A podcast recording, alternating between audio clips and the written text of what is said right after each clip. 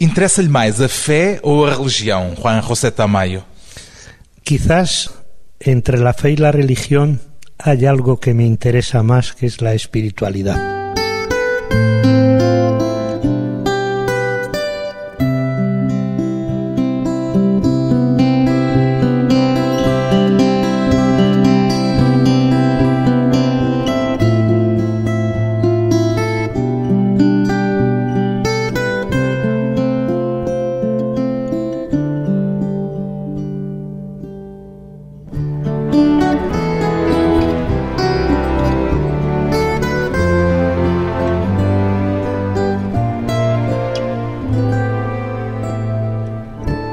José Tamayo, 64 anos, teólogo. O que é que entende por teologia da libertação, Juan José Tamayo? La mejor respuesta a esa pregunta es la definición que diera el considerado padre de esta corriente. Leonardo Boff. No, Gustavo Gutiérrez. Bueno, Leonardo Boff es consuegro, quizás, de la teología de la liberación. É talvez o rosto mais conhecido. Sí, es el compadre de la teología de la liberación y es posiblemente la imagen más visible a nivel eh, público y luego especialmente en Portugal porque la teología de la liberación habla portugués. Y mm, yo creo que la mejor definición que se ha dado de la teología de la liberación es la de Gustavo Gutiérrez, reflexión crítica sobre la praxis histórica a la luz de la fe. La teología de la liberación es acto segundo, el acto primero es la praxis, el acto primero es la experiencia religiosa y el acto segundo es la reflexión sobre y desde la praxis, pero una reflexión crítica, guiada por la fe, que es la que se fundamenta en la opción por los pobres. O Juan José Tamayo considera-se um teólogo da libertação? Sí, la verdad es que yo no me considero así, pero así me consideran y me siento muy orgulloso. Por assim o considerarem, é que lhe pergunto se pessoalmente também se considera teólogo da libertação. Sí, de tanto decirme que soy teólogo de la liberación, he terminado por creérmelo y me siento muy a gusto, muy cómodo y muy bien acogido. Esta expressão, teologia da libertação, tem ressonâncias políticas e não apenas religiosas. Considera isso positivo ou negativo? Es que yo pienso que la palabra liberación es un término estrictamente religioso, porque arranca del mensaje fundamental de Jesús, ¿no? Que dice, he venido para anunciar la buena noticia a los pobres, para proclamar la liberación de los cautivos, para sacar de la cárcel a los presos y para anunciar un año de gracia del Señor. Lo que pasa es que esta teología y este concepto no pueden recluirse solo en la esfera religiosa porque tiene unas connotaciones políticas, económicas y sociales, pero esas emanan y se deducen directamente del propio Evangelio y de la propia tradición profética del judaísmo y del cristianismo. E vê essa expressão política da teologia da libertação como algo de inevitável, como algo de positivo também. Claro, a mí me parece que la visión negativa o peyorativa de la liberación desde el punto de vista político procede de los sectores conservadores, tanto en el ámbito religioso como en el ámbito social. Pero liberación traducida políticamente significa transformación de las estructuras que generan injusticias y transformación también de la mentalidad y de las personas para que se orienten por la vía del compartir y de la solidaridad. Pergunto-lhe isto porque sabe com certeza que há muitas vezes uma conotação entre a ideia da teologia da libertação e da ideologia comunista. Isso, de alguma forma, pode ser perigoso para a própria ideia de teologia da libertação? Es que no hay teologías neutras. Todas son teologías políticas, se quieran o no. Incluso las más espiritualistas, las más recluidas en la esfera de lo religioso, las más encerradas en un entorno o en un ámbito ajeno a lo político, esas posiblemente son las más políticas, porque no confiesan que lo son y lo son orientando todo el eh, potencial del cristianismo en favor o en defensa del orden establecido y de los sectores conservadores. Por lo menos, la teología de la liberación tiene el mérito de reconocer que es teología política, eh, que sería lo menos que debería reconocer la teología conservadora, que también es teología política, eh, que apoya sistemas y modelos económicos y políticos que benefician a las clases dominantes y a los sectores pudientes. Já falámos de Leonardo Boff, teólogo brasileiro Leonardo Boff, que é um dos rostos da teologia da libertação, talvez o mais conhecido em Portugal e no mundo. A ideia de que a teologia da libertação é um fenómeno sul-americano é uma ideia correta, Juan José Tamayo? Originariamente sí. pero el mérito de América Latina en la creación de este movimiento y de esta corriente es un mérito por precedencia cronológica, pero simultáneamente al nacimiento de la teología de la liberación en América Latina se produjo el nacimiento de la teología negra de la liberación en los guetos de Estados Unidos. Y me parece una injusticia que se hable de manera tan eh, elogiosa y de manera tan visible de la teología latinoamericana de la liberación y se obvie o se descuide o se oculte que hubo también en el mismo momento, el mismo contexto y en la misma etapa cronológica, una teología que luchaba por la liberación de los negros de la situación de esclavitud. En Estados Unidos, la minoría negra, o en Sudáfrica, Desmond Tutu y toda esta teología contra la apartheid. A teologia da libertação é uma teologia anticlerical? Es una teología postclerical.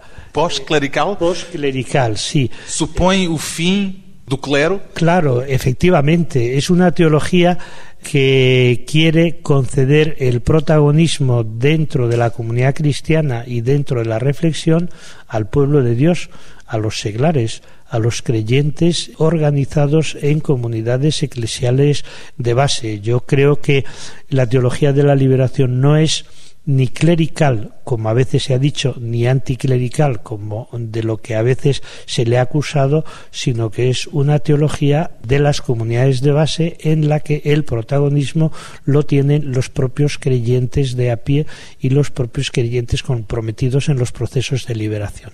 Já ouvi sublinhar que Jesus não foi um sacerdote.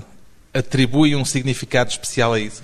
Especialísimo especialísimo. Jesús fue un creyente judío laico, que no pertenecía a la clase, hoy diríamos a la casta sacerdotal, ni había sido levita, ni se preparaba para hacer las ofrendas y los sacrificios en el templo, sino que él más bien fue un creyente judío laico en la mejor tradición profética de eh, sus padres y de sus antepasados. Y la característica más importante de la fe de Jesús es su sentido crítico. Y ahí sí que hay que decir que Jesús fue anticlerical. Es decir, cada vez que aparece un sacerdote en los evangelios tiene que echarse a temblar porque Jesús le critica de una manera feroz. Tiene que echarse a temblar, decir, tienen que tremer las piernas. Efectivamente, porque no le dirige ningún piropo Jesús, sino todo lo contrario. Cuestiona esa contradicción entre la fidelidad al culto y el alejamiento de la práctica de la justicia e incluso la falta de solidaridad con la persona malherida como ejemplo, pues pone a un buen samaritano, ¿no? Esa idea de que Jesús era anticlerical es una idea que parece que o clero de hoje em dia aceitaria com facilidade? No, no, de ninguna manera, claro. El clero no acepta que Jesús fuera anticlerical porque cree que el origen del sacerdocio está en la figura de Jesús, a quien la Iglesia ha considerado sumo sacerdote, pero nada que ver. Es decir, creo que decir que Jesús es sumo sacerdote es cuestionar todo el Evangelio y cuestionar todo el Nuevo Testamento, porque si algo viene a romper Jesús es con el sacerdocio, con el templo y con los sacrificios, que son los elementos fundamentales de cualquier religión y en concreto de la judía. Ele rompe com o clero judaico, não rompe com um clero que ainda não existia e que viria a existir, que é o clero cristão. Não faz uma distinção aqui? Ya, pero hoy rompería con el clero cristão por una razón muy sencilla, porque el clero cristiano es la reproducción del clero judaico todavía con más patologías y más perversiones. Mais patologias e mais perversões está a referir-se, evidentemente, aos casos recentes que se tornaram um escândalo mundial relacionados com a pedofilia, é isso? Claro, con esto yo no quiero descalificar al clero como colectivo. Únicamente lo que cuestiono es cuáles son las funciones más importantes que ejerce el clero hoy. Y yo creo que esas funciones son las que tienen que ver con el culto, con los sacramentos, con la liturgia, con los espacios de lo sagrado y creo que Jesús lo dejó muy claro, ¿no? Que a Dios no se le adora ni en el templo de Jerusalén ni en el monte de Garicín, sino en espíritu y en verdad. Por tanto, la religión de Jesús o la espiritualidad de Jesús, si usted quiere, para ser más preciso, nada tiene que ver con los fundamentos de la religión de su tiempo. No son apenas ritos. Bueno, no hay por qué excluir la ritualidad del mundo de la espiritualidad, de las religiones y de la fe, pero siempre que esa ritualidad responda o sea la celebración de la vida, de la alegría y de la esperanza, y que sea celebración también de un proyecto de sociedad justa, fraterna y sororal. Pero cuando el rito está vacío y se convierte en un conjunto de rúbricas ajenas y alejadas de la vida de los creyentes, pues es estéril. Posso concluir que o Juan José Tamayo é anticlerical. Sí, soy Seguindo o anticlerical. exemplo que vê Claro, em soy, Jesus Cristo. claro, soy anticlerical en cuanto que me parece que las funciones que ejercen de manera preferente los sacerdotes, la mayoría de los sacerdotes, no se compagina con las funciones que debe ejercer un responsable de una comunidad cristiana conforme al Evangelio. um teólogo da libertação e anticlerical. Depois de uma breve pausa, voltamos com o teólogo espanhol Juan José Tamayo e o diálogo interreligioso.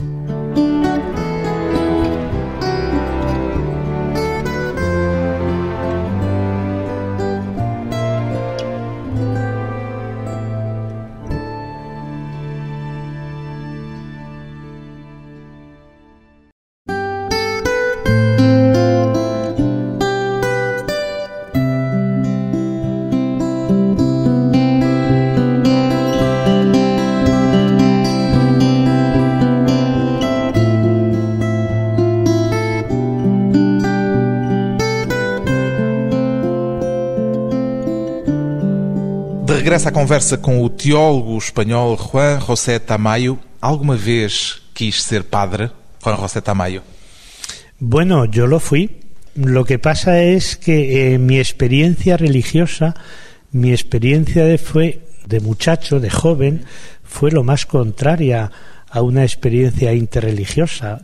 Más bien fui un perseguidor de los protestantes. Es muy curioso cómo el primer acto religioso militante que yo tengo, como recuerdo, con siete u ocho años fue que denuncié ante el alcalde de mi pueblo, un pueblo de Palencia, un pueblecito pequeño, denuncié a unos protestantes que un domingo por la mañana iban repartiendo Biblias por las casas. É uma culpa que carrega consigo ainda hoje? No, no tengo ninguna conciencia de culpa porque yo creo que la he reparado más que sobradamente a lo largo de estos diez últimos años que mi vida se centra pues en encuentros, en diálogos, en reflexiones y en celebraciones con todo tipo de creyentes de las distintas religiones. Eu sei que foi padre, mas a minha pergunta é se quis ser padre ou se foi o acaso ou alguma circunstância fortuita que o tornou sacerdote. Yo me equivoqué. Creo que ese fue uno de los grandes errores de mi vida y lo confieso aquí en Portugal. Nunca lo había dicho públicamente, pero usted que es un excelente periodista, pues casi casi me está confesando y yo pues eh, ante su inteligencia y su agilidad profesional, pues mire, caigo en la trampa y respondo con muchísimo gusto. Creo... ¿Por qué se? ¿De onde é que a razão desse engano? Porque mmm, yo pienso que nunca tuve vocación, pero era la época en la que yo era un rebelde que en este caso concreto no tenía causa que defender. Pues eh, después de terminar mis estudios de teología y de conseguir la licenciatura, mm, fui a hablar con el obispo de mi diócesis y le dije, señor obispo, he terminado la teología, quiero que me ordene, ¿no? Y el obispo, muy sorprendido, dijo, pero si yo a usted no lo conozco, con toda razón, porque eh, yo estudiaba en Madrid y estaba dos años sin haber vivido en la diócesis, ¿no?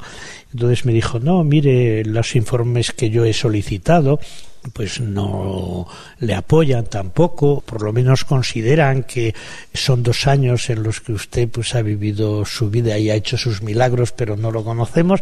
Y yo le dije, no, no, usted me tiene que ordenar porque estoy al servicio de una comunidad cristiana y Ahí fue por mi empeño más que por la voluntad del obispo que era contraria y creo que en ese caso él tenía la razón y yo no la tenía.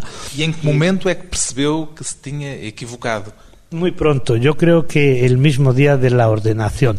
Sí, sí, el mismo día de la ordenación. Lo que pasa es que creo que en mi vida pues me he caracterizado por ser una persona muy honesta y estuve algunos años en el ejercicio, pero siempre compaginándolo con la docencia, con el estudio, con la investigación y con el compromiso y con la militancia. Es decir, que yo no ejercí el ministerio sacerdotal al modo clásico, centrado en el culto, sino más bien iba por la línea más profética, más militante, más de solidaridad y más de investigación y de estudio. Foi o estudo e o conhecimento de outras religiões que o fez também perceber que se tinha enganado e que o sacerdócio não era a sua vocação?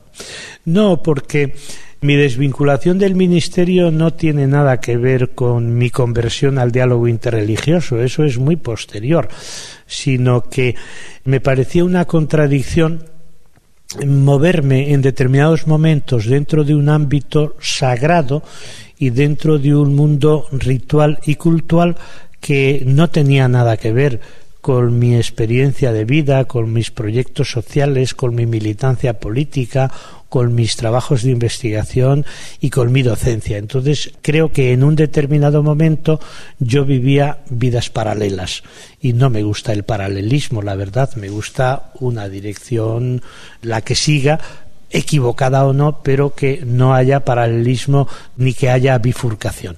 O diálogo interreligioso que se tornou central no seu pensamento teológico foi uma descoberta que teve alguma coisa a ver com o conhecimento, por exemplo, de Raymond Panicar? Hmm.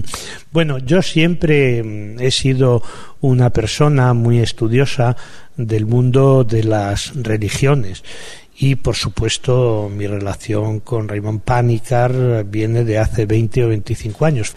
Le dediqué una necrológica en el diario El País, tengo muchas tarjetas, muchas cartas suyas que las guardo como oro, como oro en paño, pero el cambio que se produce en mi vida, en la reflexión teológica, incluso en mi propia experiencia religiosa y humana, tiene lugar después de la condena de Roma. Yo creo que a los teólogos nos viene bien que Roma nos condene para renunciar a ese mundo de las formulaciones dogmáticas, a ese ambiente teológico cerrado en torno a una serie de principios eh, doctrinales de ortodoxia. ¿Siente esa condenación como una medalla, como una distinción?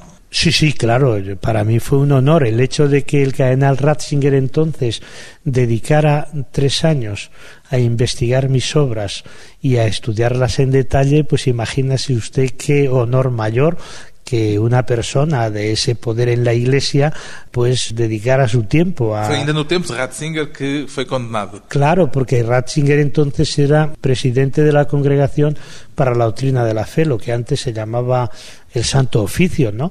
Y eso fue porque el año 2000, me parece, y el 2002 yo publiqué una serie de artículos en contra de la canonización de Escriba de Balaguer, el fundador, fundador de, Opus Dei. Del Opus Dei. Y el propio Opus Dei de España pues llevó o dio a conocer esos artículos que eran muy duros. Uno era la irresistible ascensión de Escriba de Balaguer, otro era bueno, era un título que estaba inspirado en una obra de Bertolt Brecht que se titula La irresistible ascensión de Arturo Huy, que era en realidad Hitler, ¿no? Y el segundo se titulaba Una canonización inoportuna, me parece. Entonces la tesis que yo defendía es que si Jesús tuviera que someterse en aquel momento a los criterios de canonización y de beatificación de la congregación de sacramentos y de santos, que no los hubiera superado. Y por tanto Jesús hubiera sido heterodoxo. Y decía, Jesús heterodoxo, escribada Balaguer ortodoxia. Por tanto, el criterio para la canonización hoy no es la fidelidad al Evangelio, sino el seguimiento de la recta doctrina, aunque uno esté al margen del mundo de los pobres. ¿no? ¿Y consideras a sí propio un heterodoxo, entendido? Claro, claro, por supuesto. Jesús heterodoxo y yo, pues, que quiero ser un buen cristiano, pues soy el seguidor de un heterodoxo. Y en ese sentido, estoy de acuerdo con Bloch cuando dice lo mejor de la religión es que crea herejes, ¿no? Lo mejor de la religión, es crear herejes. Es crear herejes, es decir, lo mejor de la religión es que crea heterodoxos, porque además de las heterodoxias religiosas han surgido las grandes revoluciones científicas. Hombre, usted me dirá de la heterodoxia. Eh, Desde Copérnico, claro, eh, pasando por Galileo. Todos ellos eran unos heterodoxos religiosos y de esa heterodoxia por no aceptar la ortodoxia científica del catolicismo, que era el geocentrismo, pues ellos dan lugar a la revolución científica del heliocentrismo, ¿no? Y lo mismo, pues en el caso de Darwin. Y sí, sí, efectivamente, esos artículos llegan a la mesa del Vaticano, con Ratzinger como presidente, y Ratzinger dice, pero ¿y este señor?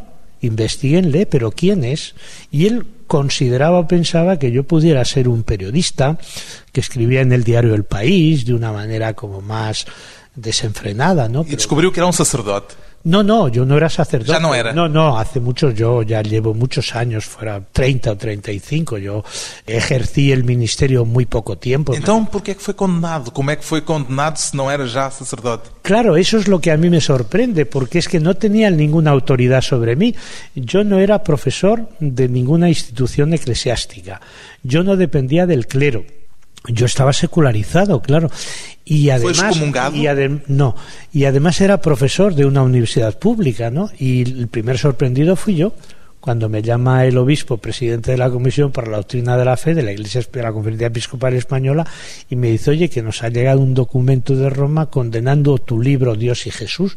Pero bueno, condenando, pero si yo no dependo de ustedes, y estoy casado, tengo mi familia, escribo en medios de comunicación eh, laicos, publico mis libros en editoriales laicas, pueden hacer si quieren es un comentario de mi libro diciendo que no están de acuerdo de él, pero claro, de comentar un libro a condenarme, ¿por qué ustedes me condenan, no? Y claro, cuando Ratzinger manda a investigarme, resulta que descubre que ya tengo 30 libros. Con 30 libros, pues investiguen el último. Y era un libro que se titulaba, se titula Dios y Jesús, el horizonte religioso de Jesús de Nazaret. Y era un libro que llevaba tres años en la calle, o sea que llevaba editado pues desde el año 2000, la condena se produce en 2003. Y un libro, a decir verdad, que se vendía poco no sé si habrían vendido en tres años mil ejemplares, ¿no? Pasó a venderse mucho. Sí, sí, bueno, la condena supuso cuatro ediciones en tres meses. O sea que ya ahora mismo que un libro tuyo lo coloquen en el índice de libros prohibidos o lo que lo condenen, pues casi casi es un honor. Eh, primero por eso, porque te toman en serio tu doctrina. Y segundo, porque aunque te condenen, posibilitan el conocimiento a unos niveles que hacen propaganda y publicidad. ¿Está agradecido a Joseph Ratzinger? Bueno, no, porque eso sería una frivolidad, ¿no? Hombre, me resultó muy doloroso, no lo oculto, pero por otra parte, pues entré en el círculo pues de los grandes heterodoxos del cristianismo que yo creo que son personas excelentes. El primer heterodoxo fue Jesús, después Arrio, imagínese usted, Lutero, tantos y tantos teólogos, intelectuales cristianos, pues que se han visto condenados. Yo creo que no es el ideal que a uno le condenen para tener notoriedad y para que sus libros se difundan, ¿no? Me parece que el grave error de estas condenas es que se condena sin haber dialogado. En la Inquisición primero quemaban y después preguntaban. Y a mí me pasó lo mismo. Primero me condenaron y después me dijeron, si usted acepta la condena, empezamos a dialogar. Digo, ustedes hacen lo mismo que la Inquisición. Primero queman y después piden diálogo. Sería mejor que pidieran diálogo al principio y acaso no tenían que ni quemar ni condenar. Um heterodoxo condenado pelo Vaticano. Depois de mais um curto intervalo, voltamos com o teólogo Juan José Tamayo e o pontificado de Bento XVI.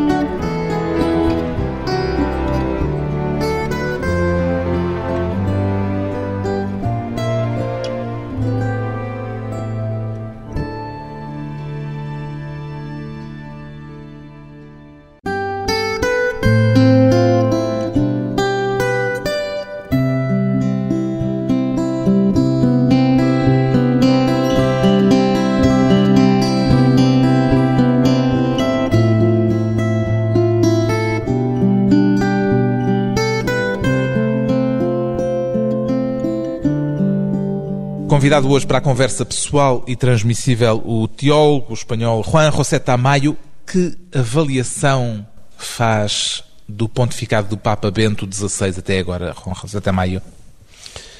Tengo que ser muy crítico, necesariamente, pero no porque no me guste el personaje, eh, o que acontece, o que é verdade. Claro, y, y, no por revancha tampoco, ni porque él me condenara y entonces ahora le voy a condenar yo. El problema aquí no es de canonizaciones o de condenas, sino de jugar con datos objetivos. Y yo pienso que mm, estos cinco años de pontificado de Benedicto XVI han supuesto la ratificación del proyecto de restauración que él mismo elaboró con Juan Pablo II. Es decir, que Benedicto XVI, cuando era cardenal Ratzinger, elaboró el guion del neoconservadurismo de Juan Pablo II y cuando le ha tocado pasar de guionista a protagonista, pues ha llevado a su consumación este proyecto neoconservador. Lo que me está a decir es que Bento XVI, ainda enquanto cardeal Ratzinger, foi o criador de João Paulo II? Ideológicamente sí. Ahí se repartieron muy bien los papeles. ¿no? Juan Pablo II era un extraordinario actor, pero lo digo sin sentido negativo, un hombre que dominaba la escena y además todas las escenas. Hay que reconocérselo como mérito, que era un actor de primera categoría en todos los escenarios, no solamente el religioso, sino también el político y mm, no solo en la ciudad del Vaticano, en el Estado del Vaticano, sino a nivel internacional. Y Bento XVI, entonces el cardenal Ratzinger, era su guionista, era el que escribía el texto que Juan Pablo II tenía que representar e sintonizaban perfectamente. Bento XVI, no tempo que leva de pontificado, surpreendeu em algum momento até agora? Sí, sí, a mí me ha sorprendido en cada una de sus intervenciones y en cada uno de sus viajes. Pero me ha sorprendido siempre de manera muy negativa. Nem, por exemplo, na questão do preservativo recentemente No, no. tornada pública? No, no, tampoco, tampoco, porque eso es una disquisición puramente escolástica. Es decir, se sigue manteniendo la prohibición del preservativo porque considera que eso es un atentado contra la vida y hay algunos casos, unas situaciones excepcionales, pero eso pues siempre se ha reconocido implícita o explícitamente. No, no. Não dá valor, não considera que houve um avanço e que houve No, no, no, uma mudança de paradigma com essa frase? No, no, no, en absoluto, porque él mantiene el paradigma de que todo acto sexual tiene que estar abierto a la vida y cualquier interrupción o cualquier freno a esa vida como consecuencia del acto sexual, pues es un atentado contra la vida y contra el creador. Os escândalos de pedofilia que têm abalado a Igreja terão influenciado de alguma forma a atitude do Papa nestes últimos tempos? La pedofilia del clero, de los religiosos, de los sacerdotes y de los obispos, juntamente con eh, el eh, silencio de Pío XII ante el holocausto, son posiblemente las situaciones más graves que ha vivido la Iglesia Católica en muchos siglos, porque reflejan esa inhumanidad, esa insensibilidad ante la masacre, ese abuso del poder de la autoridad y de la representación religiosa para cometer los crímenes más horrendos, cuales son abusar de la inocencia de los niños, de los jóvenes, de los adolescentes, pero además eso apoyándose en su propia autoridad religiosa. Eso es uno de los más graves sacrilegios y es posiblemente uno de los comportamientos de los que la Iglesia Católica tardará en recuperar su credibilidad. Si ya la credibilidad de la Iglesia Católica, sobre todo en Occidente, estaba por los suelos en unos porcentajes muy bajos, en España, por ejemplo, todas las encuestas que se hacen sobre credibilidad de instituciones a la Iglesia Católica le colocan siempre en el último lugar, incluso por debajo de las multinacionales, ¿no? Pues con este descubrimiento de la pederastia, yo creo que ya la pérdida de credibilidad de la Iglesia es difícilmente superable. Qual é o maior desafio que o Papa tem pela frente hoje? Es que no tiene uno solo. Primero, la democratización de la Iglesia. A ese desafío no va a responder conforme a los signos de los tiempos o conforme al Evangelio. El segundo gran desafío es el eclesiocentrismo, es decir, seguir considerando que fuera de la Iglesia no hay salvación, que la única revelación de verdadera es la revelación cristiana recogida en la Biblia y en la Biblia judía, en la Biblia cristiana, y que el único profeta verdadero, profeta de Dios y enviado de Dios es Jesús de Nazaret. Pero fuera ya de ese ámbito, yo creo que el gran desafío que tiene es la opción por los pobres el alejamiento que tiene de las mayorías populares marginadas y O afastamento. ¿Eh? El alejamiento, el, o afastamento. Sí, sí, claro, porque a mí me parece que el Papa actual está mucho más preocupado por salvar la ortodoxia que por luchar contra la pobreza. O fim do celibato do clero é uma das questões que ciclicamente volta à ordem do dia e volta a ser discutida. É uma questão que pode vir a colocar-se de uma forma oficial dentro da Igreja um dia destes? Yo creo que la única manera de superar esa irracionalidad y esa norma disciplinar tan anacrónica es que se generalice la práctica de los sacerdotes que vivan en pareja, o bien homosexual o bien heterosexual. Y un ejemplo muy positivo para mí de ese cambio de mentalidad está sucediendo en los sacerdotes casados, decir, sacerdotes que no han abandonado el ministerio, eh, siguen ejerciéndolo, que no se han secularizado, que tienen su pareja, que tienen su familia y consideran que siguen siendo sacerdotes. Mas que não são reconhecidos por Roma.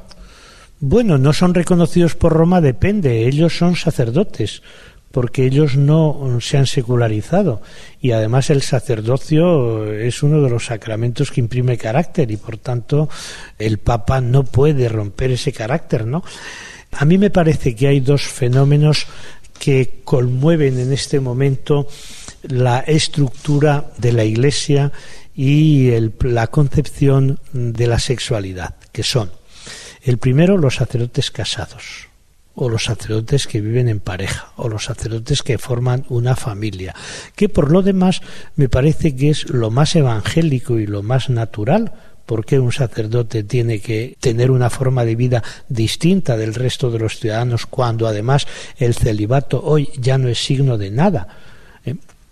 Y la segunda es toda esta corriente nueva de ordenación de mujeres. En este momento ya hay 150 mujeres ordenadas sacerdotes conforme al rito católico romano, ordenadas por obispos, que son obispos que fueron ordenados a su vez eh, canónicamente. Eh, lo que pasa es que, claro, tienen que ejercer el ministerio en la clandestinidad, porque sorprendentemente una mujer ordenada sacerdote recibe un castigo mucho mayor que un pederasta. Claro, a una mujer ordenada sacerdote se la excomulga inmediatamente. E onde é que há uma maior concentração dessas mulheres, sacerdotes na clandestinidade? Bueno, las aquí en, en Europa, en Alemania, por ejemplo, alguna en América Latina y en Estados Unidos. Recientemente ha sido ordenada una mujer que tiene que ejercer el ministerio en la más absoluta clandestinidad. Porque claro, lo nuevo de este movimiento se llama así movimiento de mujeres sacerdotes. Movimiento de mujeres sacerdotes es que cambian totalmente la orientación del ministerio. Entonces, la función fundamental no es ejercicio de los ritos, sino la atención a los pobres, marginados y excluidos. Entonces, eso para mí es muy importante. ¿Qué papel é que entende que a Igreja Católica debe ter na sociedade do século XXI? Ser conciencia crítica, tanto de la institución eh, eclesiástica como de los poderes opresores y de los sectores y de todos aquellos colectivos del dinero, de las finanzas, del mundo de la empresa, que siguen explotando a la clase trabajadora, a los sectores populares, a los grupos más vulnerables, como se hacía en la época de la revolución industrial, incluso peor. La religión es la protesta contra la criatura oprimida, es el corazón de un mundo sin corazón, el espíritu de un mundo sin espíritu. Es decir, que la función que hoy día deben tener las religiones y especialmente la Iglesia es la solidaridad eh, con los sufrientes, cualquiera sea su sufrimiento, y la compañía y la contribución a sacarles de esa situación de opresión. um teólogo heterodoxo, muito crítico da Igreja Católica Apostólica Romana, Juan José Tamayo, à espera de uma refundação do cristianismo à luz daquilo que considera a verdadeira doutrina de Jesus de Nazaré.